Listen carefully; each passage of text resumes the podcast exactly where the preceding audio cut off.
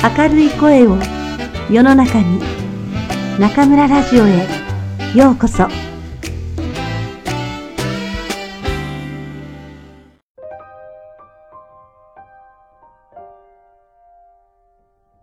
グッドラック。アレックス・ロビラ。セントラルパークでの再会。よく晴れたある春の日の午後。64歳になる初老の男マックスはセントラルパークのお気に入りのベンチに腰掛けていた。カジュアルながらどこか上品な身なりをして、木々を優しく揺らす風の中、行き過ぎるカップルや走り回る子供たちを眺めていた。そうやって気持ちを静かにして、草の上に素足を投げ出していると、これまで必死に働いてきた日々が遠い昔のことのように感じられた。何もかもが過ぎ去り、自分は今、満ち足りた気分で、のんびり青空の下に座っている。これほどの幸福があるだろうか。マックスは深々と息を吸い、ゆっくりと吐き出した。その時だった。マックスの隣に一人の男が腰を下ろした。見ると、どうやらマックスと同年配のようだ。彼は男が座りやすいように横にずれながら、そっと男の顔を盗み見た。どこかで見たことのある顔だ。男の青い目を見ていると、なぜか遠い昔にあったことがあるような気がしてならなかった。男の方もマックスの顔をじっと見つめていた。何かが胸につかえているように目を細めながら、やがて男は口を開いた。もしかしてマックスかい？その言葉にマックスの顔に懐かしい名前が浮かんだ。ジム？やっぱりそうだと思ったんだ。ジムが叫んだ。まさかこんなことがあるなんて。マックスも思わず大声を出していた。二人は笑いながら立ち上がると、相手を確かめるようにしっかりと握手を交わした。マックスとジムは少年時代の親友だった。お互いニューヨークのブロンクスに住み、家族ぐるみの付き合いをしていたのだ。しかし、10歳の頃、ジムたちが黙って引っ越してしまってからというもの、すっかり音信が途絶えていた。それがまさかこんなところで会えるとは。二人にとってそれは驚くべき幸運だった。それで君はあれからどうしていたんだい？一通り昔話へ花を咲かせた後、ジムが言った。私はあの後すぐに働き始めたんだ。マックスが答えた。知っての通り、うちは貧乏だったからね。学校になんて行かせてもらえなかった。最初に洗車の仕事をやって、次はホテルのベルボーイ。あとは知り合いに紹介してもらいながら、高級ホテルのドアマンの仕事なんかを転々としていったんだ。そうか、それは大変だったね。ジムが感慨深げにうなずいた。いやー、そうでもなかったんだよ。マックスはいたずらっぽい笑顔を浮かべた。まるで10歳の少年に戻ったかのように。22歳で経営者側に回ってからは、どんどんうまくいくようになったんだ。へえ。ジムは興味深そうに身を乗り出した。一体どんな仕事をしたんだい？カバン作りだよ。マックスは答えた。貯金を全部はたいた上にローンを組んで、小さな工場を一つ買ったんだ。工場といっても、家と作業場がくっついた粗末なものだったけどね。それでも、どんなカバンを作ればいいかはよくわかっていたから、それほど不安じゃなかったんだ。というと、レストランやホテルで仕事をしている間に、金持ちがどんなカバンを持ちたがるのか、やっというほど見てきたからね。それと同じようなものを作ればよかったのさ。そんなもんなのかい？ジムはいぶかしげにマックスを見た。その証拠に一年目はそこそこの成績を上げることができた。私はそのお金で全国を旅しながら人のカバンを調べて回ることにしたんだ。カバンを持っている人を捕まえてはしつこく話しかけたもんだよ。マックスは本当に楽しそうに昔のことを振り返った。その様子を見ていると、ジムはなんだか自分まで楽しくなってくるような気がした。そこからはすべて順調だった。マックスは旧友に自分の過去を打ち明ける楽しみにすっかり熱中していた。10年間そうやって同じことを繰り返して、流行の先を読むようにしたんだ。そうしたら、毎年ヒット商品を出せるようになった。あとはチェーンを一つ増やし、三つ増やし、今では世界中に20カ所の工場と2000人の従業員を持つことができるようになったというわけさ。なるほど。ジムは複雑な表情を浮かべた。君の方はどうだったんだい？いや、ひどいもんだったよ。ジムはしばらく押し黙った後、首を横に振りながら答えた。ひどいって。マックスは声の調子を落として身を乗り出した。実は引っ越したのは祖父が他界して父が織物工場を継いだからなんだ。ジムは遠くを見つめながら噛み締めるように言った。黙ったまま引っ越したのはなんとなくご近所には言いづらかったからなのさ。遺産が転がり込んだなんてね。そうだったのか。マックスもジムと同じ方へ見るともなしに目を向けた。言い出しづらいほどすごい遺産だったのかい？そうなんだよ。ジムは深くうなずいた。祖父の工場はとても調子が良くて、まさに人財産だった。それを父がさらに大きくしたんだ。だけど父が他界してからというもの、僕たちはすっかり運に見放されてしまった。そうだったのか。マックスは地面へ視線を落とした。競争相手がたくさん出てきてね。ジムは続けた。うちの商品は売れなくなってしまった。だからって質が悪かったってわけじゃないんだ。質だけでは売れない時代になってしまったんだよ。他の会社は質より流行を追い求めていたのさ。マックスは何と声をかけていいのかわからなかった。ただ黙ってジムを見つめていた。だが、そうしてみれば見るほど、やつれ果てた横顔に、どこか育ちの良さが残っている気がして、たまらなく切なくなった。ジムは自分の人生を振り返るように、止めどなく先を続けた。売り上げが落ち続けても諦めず、経営を続けていったこと。どんなに節約しても、どんなに考えても、業績は落ちるばかりだったこと。やがてどうにも首が回らなくなり、気づけば破産へと追い込まれていたこと。飢えをしのぐために近所に食べ物を分けてもらうことさえあったこと。やがて当時の絶望を思い出したようにうつむくと、力なく微笑みながら肩をすくめてみせた。僕も君みたいに運さえあったらな。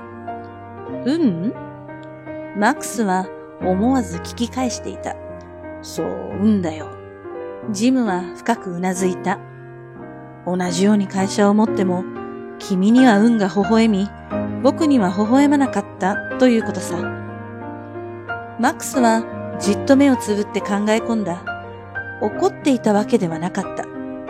いや、ジムが沈黙を恐れるように言った。怒らせようとしているわけじゃないんだ。だが、マックスはそんなことは気にする風でもなかった。いいかい、ジム。私の祖父は遺産なんて一握りも残してくれやしなかった。でもその代わり、運と幸運の違いを教えてくれた。君にはそれがわかるかい？運と幸運の違い？ジムが怪げそうに言った。同じものだろう？まあ聞いてくれよ。マックスが言った。祖父がまだ生きていた時、ある話を聞かせてくれたんだ。もしその話を聞いていなかったら、おそらく最初の工場も買っていなかっただろう。私がうまくいったのは何もかもその話のおかげなんだよ。ジムがそんなことあるはずがないという顔をしているのを見て、マックスはさらに熱っぽい声で続けた。私たちはもう64歳になってしまった。しかし、今からでも遅くない。どうだい？この話を聞いてみないか？ジムは複雑な気分だった。せっかく数十年ぶりに再会した親友との間に溝を感じるのも、なんだか哀れまれているような気がするのも、気持ちのいいものではなかった。マックスは黙ったままのジムを見ていった。運と幸運は全く別のものなんだ。運は確かにそうそう巡ってくるものじゃないし、巡ってきてもすぐに離れていってしまう。宝くじを当てた人の9割は10年以内にすっかり元の暮らしに戻ってしまうのを知ってるかい？でも幸運は誰でも自分の手で作り出すことができるんだ。そして手にした人に必ず幸せを運んでくれる。本物の幸せをね。だから幸運と呼ばれているんだよ。本物？ジムが身を乗り出した。どうしてそんなことがわかるんだい？その質問に答えるためにも話をさせてくれないか？マックスの目は真剣そのものだった。ジムは考えた。どうせ今更全てをなかったことにできるわけではない。それに、マックスはどうも本心からその話を聞かせたいと思っているようだ。ずっと昔、まだ隣に住んでいた頃、マックスがそんな顔を見せてくれたことがあったような気がした。ああ、彼は昔のままだ。そう思うと、先ほどまでの複雑な気分の雲間から、嬉しさが顔を覗かせた。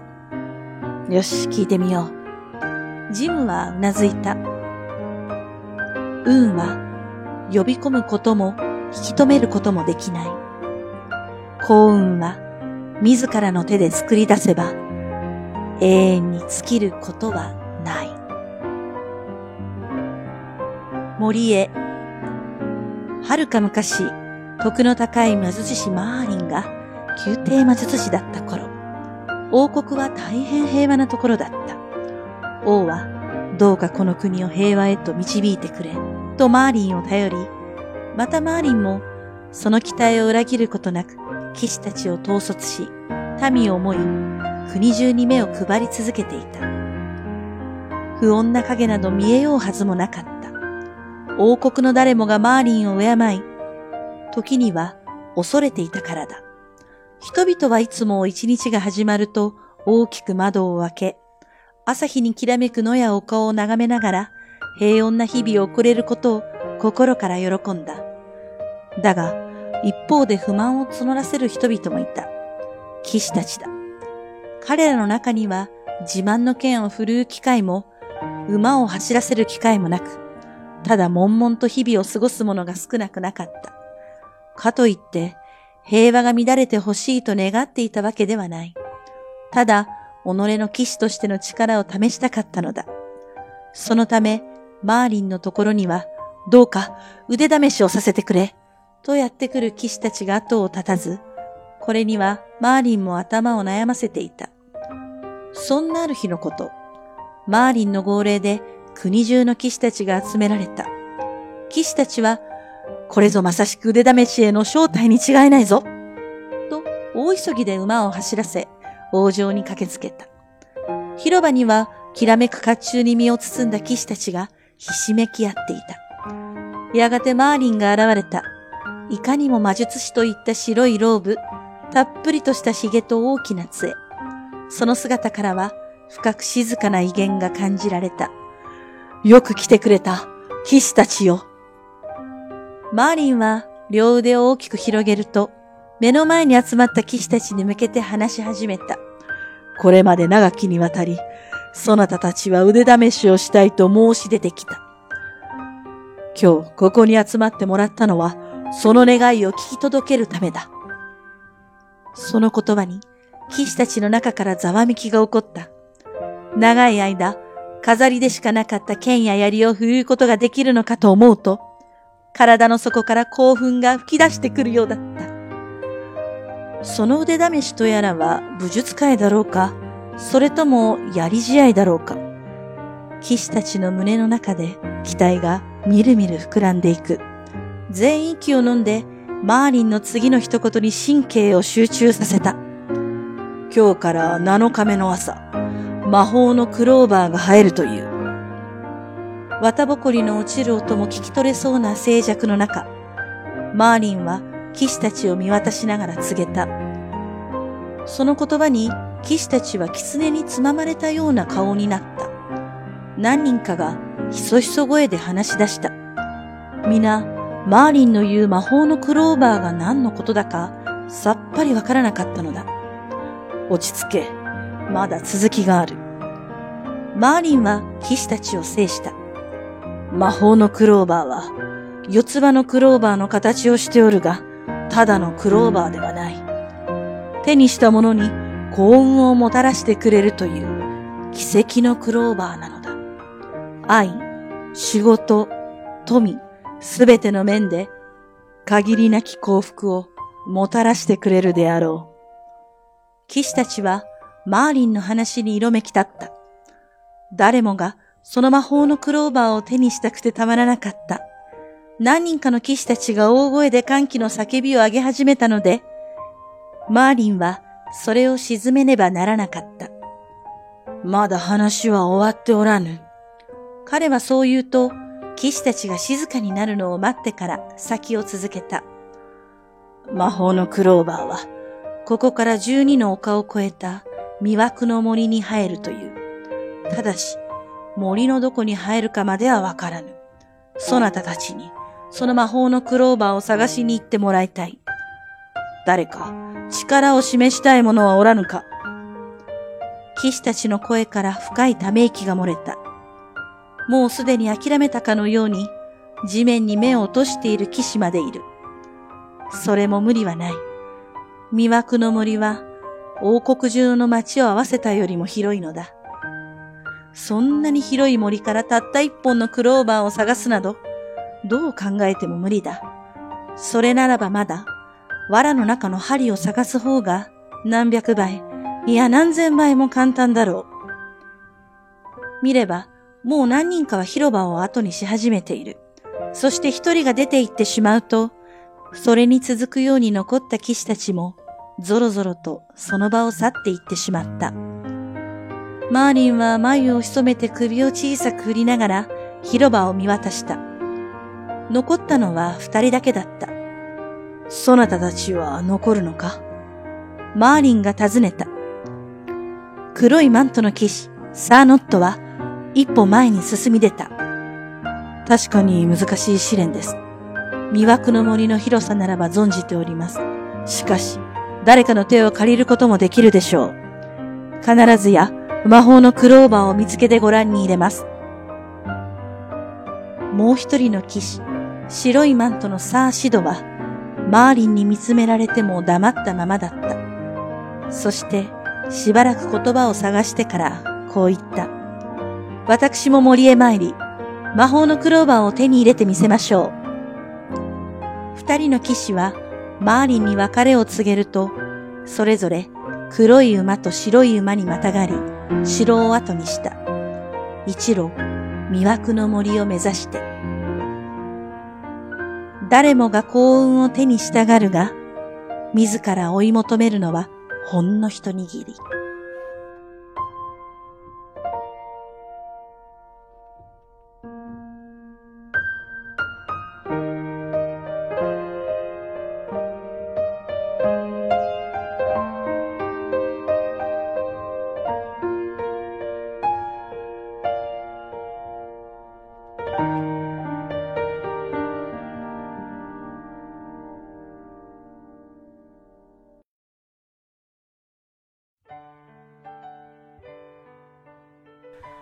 ちゃんのおまけコーナー。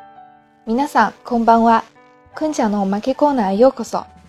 大家好，我是中村电台的制作担当困困，欢迎来到おまけコーナー。大家听到这期节目的时候，中村老师已经从武汉飞回日本千叶老家了，又能吃到正宗的拉面和寿司，品尝到美味的咖啡和甜点，老师一定非常享受吧。由于老师回国。 下期节目的碎碎念部分得暂时休息了。下期我们会为大家放送豪华版朗读特别节目。二月为大家放送的朗读出自一位外国作家的小说《Good Luck》的日文翻译版。这本书是老师从一位日本好友那里得到的非常珍贵的礼物。我偶尔也会听老师说起他跟这位好友曾经的故事，只觉得真心朋友不求多，真的是有那么一个就足够了。说来也是很巧，这本《Good Luck》是我读完的第一本日文书，因为是译本，所以用词和语法都不是特别难。当时看完感触颇多。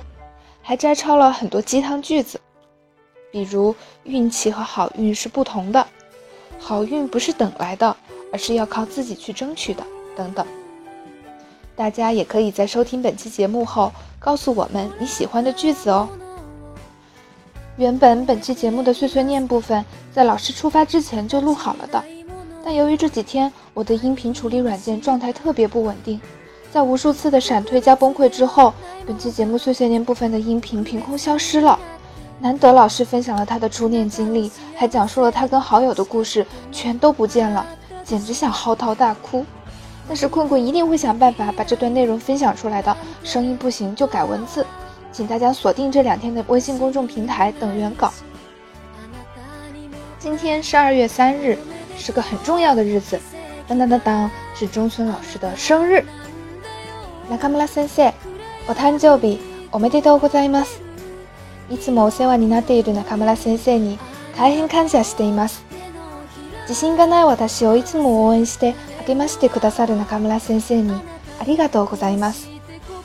どんなに忙しい時でも学生のことを忘れることがない中村先生にお疲れ様です。すべての授業に全力で向き合う中村先生を尊敬しています。綺麗な声でラジオを届ける中村先生をずっと支えたいです。美味しいものを食べるとパワー全開の中村先生を可愛く思います。こんな時、いつも神様にどうかこの先生を長生きさせ、天下の美味しいものをいっぱい食べさせてください。とお願いしたいです。先生、今年もぜひいろいろ挑戦して楽しくお過ごしください。今年もまたハッピーで素敵な一年になりますように。大家也可以通过微信公众平台或直接在励志 FM 中留言，为老师送出生日祝福哦。それではまた次回ここでお会いしましょう。おやすみなさい。